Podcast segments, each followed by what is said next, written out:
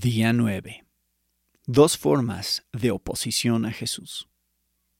Cuando lo oyó el rey Herodes, se turbó, y toda Jerusalén con él. Mateo 2.3. Jesús incomoda a las personas que no quieren adorarlo, y trae oposición contra los que sí lo adoran.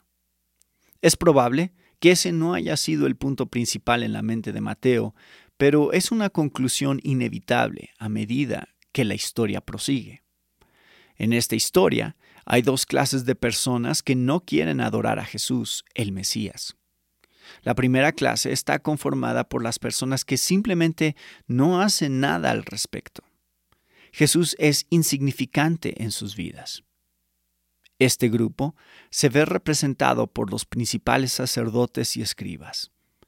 Mateo 2.4 dice, Entonces el rey, Herodes, reunió a todos los principales sacerdotes y escribas del pueblo, y averiguó de ellos dónde había de nacer el Cristo. Así que se lo dijeron, y eso fue todo. Ahora cada uno de vuelta a su oficio como antes. El silencio y la inactividad total de las autoridades judías eran abrumadores en vista de la magnitud de lo que estaba sucediendo. Notemos también lo que dice Mateo 2.3. Cuando lo oyó el rey Herodes, se turbó, y toda Jerusalén con él. En otras palabras, corría el rumor de que algunos creían que el Mesías había nacido. La inactividad de parte de los principales sacerdotes era sorprendente. ¿Por qué no acompañaron a los sabios? No les interesaba. Ellos no tienen pasión por encontrar al Hijo de Dios y adorarlo. La segunda clase de persona que no quiere adorar a Jesús es quien se ve seriamente amenazado por él. En esta historia, ese es Herodes.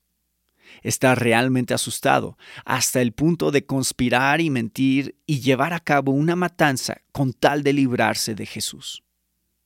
Hoy en día, estos dos tipos de oposición vendrán en contra de Cristo y sus adoradores, indiferencia y hostilidad. ¿Están ustedes en uno de esos dos grupos?